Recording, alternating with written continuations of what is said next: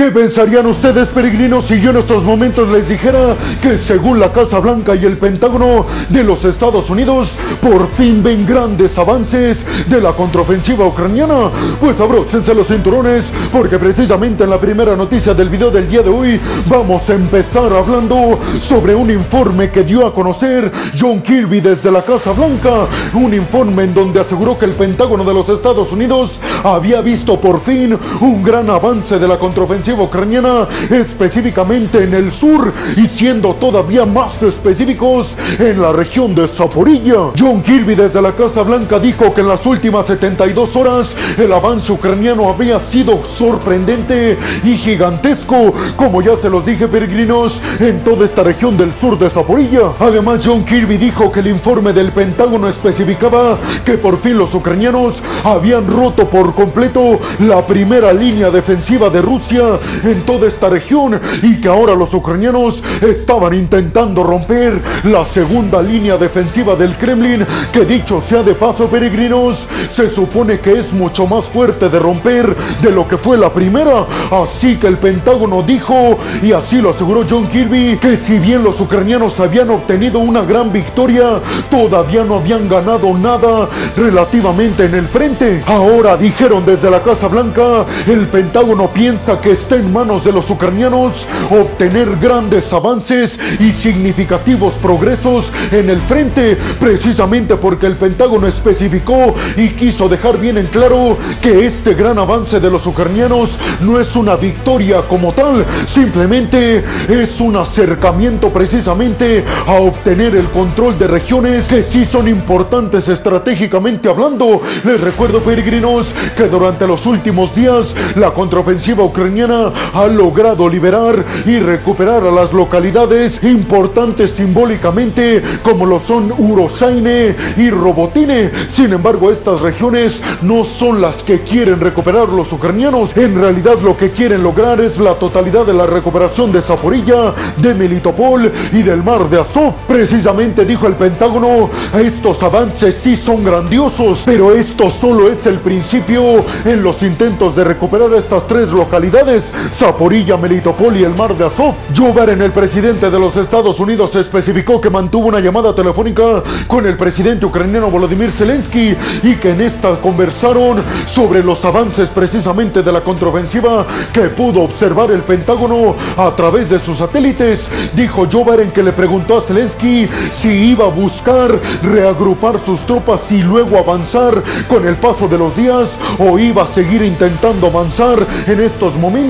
Y dijo Joe Biden, la respuesta de Zelensky fue clara y franca. Vamos a seguir avanzando y para buscar recuperar lo más que se pueda en los próximos días. Les recuerdo, peregrinos, que se acerca el invierno y esto acabaría, dicen desde Estados Unidos, con la contraofensiva ucraniana. Sin embargo, hubo otro tema del cual habló John Kirby desde la Casa Blanca sobre el supuesto despliegue o el proceso para desplegar de una vez y por todas los misiles balísticos nucleares por parte de Rusia, los llamados SAMART. Ante esto respondió John Kirby a los periodistas que no estaba autorizado para dar declaraciones al respecto, pero que próximamente se iban a dar declaraciones desde los Estados Unidos sobre el supuesto despliegue por parte de Rusia de sus misiles balísticos nucleares SAMART. ¿Ustedes qué piensan, peregrinos? ¿Creen realmente que Ucrania haya logrado avanzar significativamente en el sur, en la región de Zaporilla?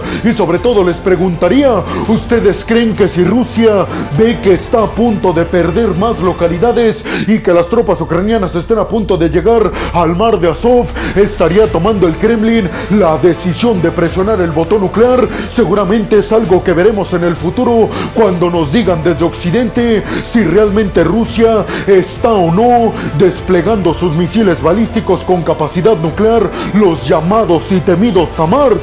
Déjenme su opinión en la zona de los comentarios. Bienvenidos a un nuevo video de geopolítica en el cual, como ustedes ya saben, les voy a platicar lo más importante que ha acontecido a niveles diplomáticos y geopolíticos alrededor de todo el mundo. Y vámonos rápidamente con la segunda noticia de este video y abróchense los cinturones peregrinos porque seguramente van a estar al filo de su asiento con esta noticia que involucra la corrupción en Ucrania y al presidente ucraniano Volodymyr Zelensky. Y es que precisamente una de las agencias de seguridad más importantes de Ucrania dio a conocer el arresto, escuchen bien peregrinos, el arresto de Ior Kolomoisky, esto por presunto fraude y lavado de dinero. Con esto Ucrania peregrinos está catalogando como un criminal a uno de los empresarios más poderosos y prominentes del territorio ucraniano. Ucrania confirmó que este arresto se centra específicamente en los objetivos que tiene el presidente ucraniano Volodymyr Zelensky de limpiar el territorio ucraniano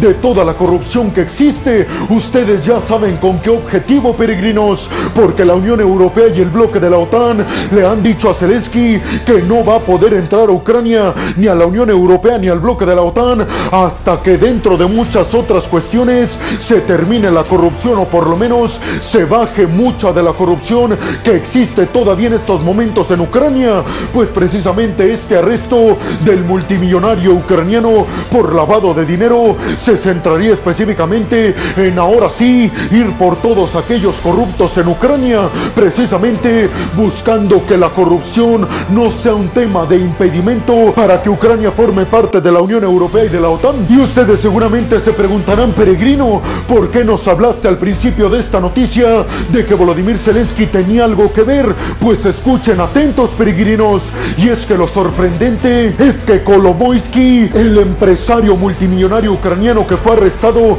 por crímenes de fraude y de lavado de dinero, fue muy aliado y muy cercano a Volodymyr Zelensky cuando Zelensky ganó las elecciones en el año del 2019 Ucrania. Muchos piensan que fue él quien financió la campaña electoral del propio Zelensky. Sin embargo, peregrinos, muchos en Ucrania están diciendo que Volodymyr Zelensky ahora sí va en serio con el intento de acabar con la corrupción en Ucrania, ya que estaría acusando de fraude y de lavado de dinero no solamente a un multimillonario ucraniano muy poderoso que está inmiscuido en política, sino además a quien le habría financiado su campaña para ganar las elecciones en el 2019. Con esto Zelensky les estaría diciendo a todos en Ucrania que la corrupción no va a tomar en cuenta a alianzas o amistades, que si eres corrupto en Ucrania vas a acabar en prisión. Kolomoisky es acusado de lavar por lo menos 14 millones de dólares de forma ilegal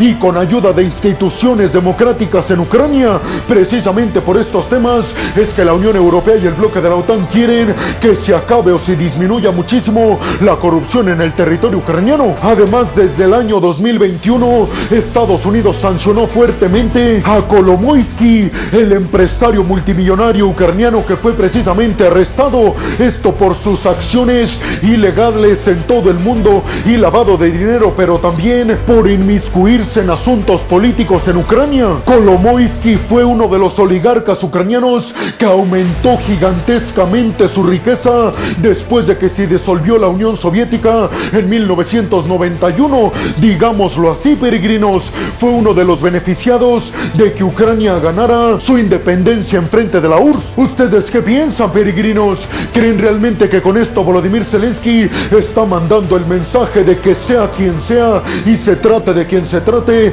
si son corruptos van a acabar en prisión? Y sobre todo les preguntaría, ¿ustedes creen estas versiones que aseguran que el acusado multimillonario ucraniano financió en el año del 2019 la campaña de Zelensky para que ganara las elecciones? Y sobre todo me gustaría escuchar su opinión, peregrinos, sobre si creen realmente que Zelensky podrá acabar con la corrupción que hay en el territorio ucraniano. Corrupción que dicen ha tocado al propio Zelensky. Déjenme su opinión en la zona de los comentarios. Y vámonos rápidamente con la tercera noticia de este video, peregrinos, que tiene que ver con Volodymyr Zelensky precisamente. Y es que ofreció unas declaraciones en una conferencia de prensa a primeras horas del día sábado en Ucrania. Conferencia de prensa que se centró en los supuestos avances de la contraofensiva ucraniana. Y es que precisamente Zelensky dijo que quería confirmarles a todo el mundo que efectivamente los militares ucranianos estaban avanzando en su contraofensiva, específicamente en el sur. Y además dijo Zelensky, quiero también mandarles un mensaje contundente a todos aquellos diplomáticos occidentales que están criticando nuestra actualidad militar porque aseguran que no estamos avanzando lo suficientemente rápido. A ellos, dijo Zelensky, les quiero decir que guarden silencio. Zelensky aseguró además que los militares ucranianos están siendo en su avance muy precavidos desactivando todas las minas que han puesto los rusos para todo el camino que supuestamente iban a avanzar los ucranianos. Dijo Zelensky, estamos removiendo todas las minas explosivas porque no queremos arriesgar a todas y cada una de nuestras tropas. Pero al mismo tiempo Zelensky dijo que después de que ahora ya burlaron la primera línea defensiva del Kremlin, será mucho más sencillo avanzar paulatinamente y de forma más acelerada. A Zelensky le preguntaron si le daba miedo perder el apoyo económico y militar por parte de Occidente debido a que no han logrado los suficientes avances o los avances que esperaban los occidentales. A esto dijo Zelensky que por supuesto que tenía presente la presión por parte de los aliados occidentales y los avances que querían ver reflejados por todas las decenas de millones de dólares que han enviado a Ucrania. Pero al mismo tiempo dijo Zelensky, es demasiado pronto para sacar conclusiones finales. Pedimos tiempo, que todo lo estamos haciendo cuidadosamente para lograr victorias significativas y sobre todo victorias estables en los territorios que logremos recuperar. Zelensky dijo que ahora que burlaron la primera línea defensiva del Kremlin, las segundas y terceras líneas defensivas están mucho más fortalecidas, pero aseguró el mandatario ucraniano, consideramos que hemos logrado lo más importante y al mismo tiempo lo más difícil, que es burlar la primera línea, porque las siguientes irán cayendo con el tiempo. Sin embargo, Zelensky sí reconoció, peregrinos, que tiene encima el tiempo, ya que se acerca el invierno y cuando llegue, eso hará mucho más difícil que los ucranianos puedan avanzar en sus objetivos en el sur y en el este para recuperar territorios. ¿Ustedes qué piensan, peregrinos? ¿Creen que Zelensky la contraofensiva ucraniana le ganarán al invierno que está a la vuelta de la esquina? Y sobre todo les preguntaría, ¿ustedes creen que si Ucrania no logra victorias significativas como por ejemplo recuperar Zaporilla, Melitopol, llegar al mar de Azov y algunas otras cuestiones, creen que si no lo logran, los occidentales van a dejar de apoyar militar y económicamente a Kiev para siguientes contraofensivas? Yo la verdad es que creo que el apoyo no corre riesgos y que únicamente están presionando a los ucranianos para que logren victorias significativas próximamente. Déjenme su opinión en la zona de los comentarios. Y vámonos rápidamente con la cuarta noticia de este video que tiene que ver con declaraciones que ofreció el ministro de la Defensa de Rusia, Sergei Shoigu. Declaraciones en las que reconoció y aseguró que Ucrania supuestamente había atacado con drones militares la región de Belgorod. Sin embargo, dijo que estos tres drones militares fueron derribados antes de llegar a sus objetivos en Belgorod. Que ustedes recuerden, peregrinos, Belgorod es una región rusa que está limítrofe con el territorio ucraniano. Sin embargo, Sergei Shoigu dijo que una persona perdió la vida después de que le cayeron encima los restos de uno de los drones ucranianos que fueron destruidos por parte de los sistemas de defensa aérea rusos. Además, Sergei Shoigu dijo que Ucrania estaba yendo a por todo para recuperar las localidades de Briansk y de Kursk y reconoció que la situación era difícil para las tropas rusas. Decenas de drones militares han impactado en las últimas semanas el territorio ruso, lo que nos estaría diciendo que la guerra se está trasladando también al territorio ruso y ya no nada más al territorio ucraniano. Por su parte, Ucrania dijo que logró destruir con éxito almacenes de municiones y de combustibles del ejército ruso que estaban ubicados en la región de Zaporilla. Con esto aseguró Ucrania, estamos logrando nuestro objetivo de debilitar o por lo menos escasear los recursos en poderío militar y en combustible del ejército ruso para que puedan defenderse. ¿Ustedes qué piensan, peregrinos? ¿Por qué creen que estamos viendo más y más drones militares en el territorio ruso? Y sobre todo les preguntaría, ¿ustedes creen que Rusia podrá sostener la defensiva de la contraofensiva ucraniana que parece ser cada vez se intensifica más? Déjenme su opinión en la zona de los comentarios. Y vámonos rápidamente con la quinta noticia de este video que tiene que ver con que la India continúa sus ambiciones espaciales en su búsqueda de convertirse y consolidarse en toda una potencia mundial. Ahora lanzó otra misión al espacio, pero ya no a la luna, sino más bien al sol. La sonda Aditya L1 va a estudiar o tiene el objetivo de estudiar las capas externas del sol y se espera que llegue a esta región en al menos 5 años. Recordemos peregrinos que la India se convirtió en el primer país en toda la historia en alunizar una nave espacial, en alunizar en el polo polo sur de la luna, ganándole a Luna 25, la luna del Kremlin, que tenía el mismo objetivo, que tenía el mismo objetivo, pero que terminó estrellada en la luna en su intento de alunizar en el polo sur. La sonda va a orbitar 16 días alrededor de la Tierra antes de salir en su camino hacia el sol, que repito, será un camino que dicen tardará 5 años. ¿Ustedes qué piensan, peregrinos? ¿Creen que la India con esto está demostrándole al mundo que todas sus intenciones están puestas en convertirse y en consolidarse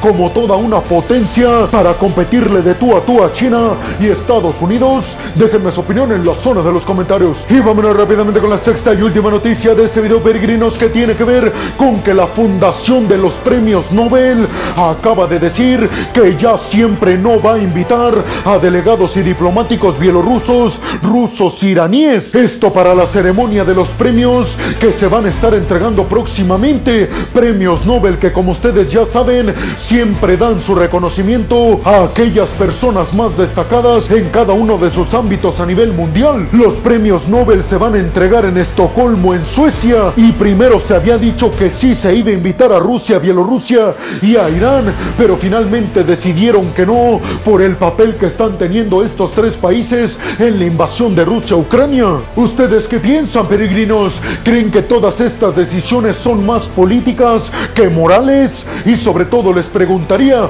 ¿ustedes creen que con el paso del tiempo Rusia está quedando más aislada de Occidente, orillando al Kremlin a acercarse mucho más al sur global? Déjenme su opinión en la zona de los comentarios. Y bueno, hemos llegado al final del video del día de hoy, peregrinos. Les quiero agradecer muchísimo todo el apoyo que me dan. Sin ustedes, yo no podría dedicarme a lo que más me apasiona en el mundo. Así que muchas, pero muchas gracias, peregrinos. Sin más por el nos vemos en el siguiente video de Geopolítica. Hasta la próxima.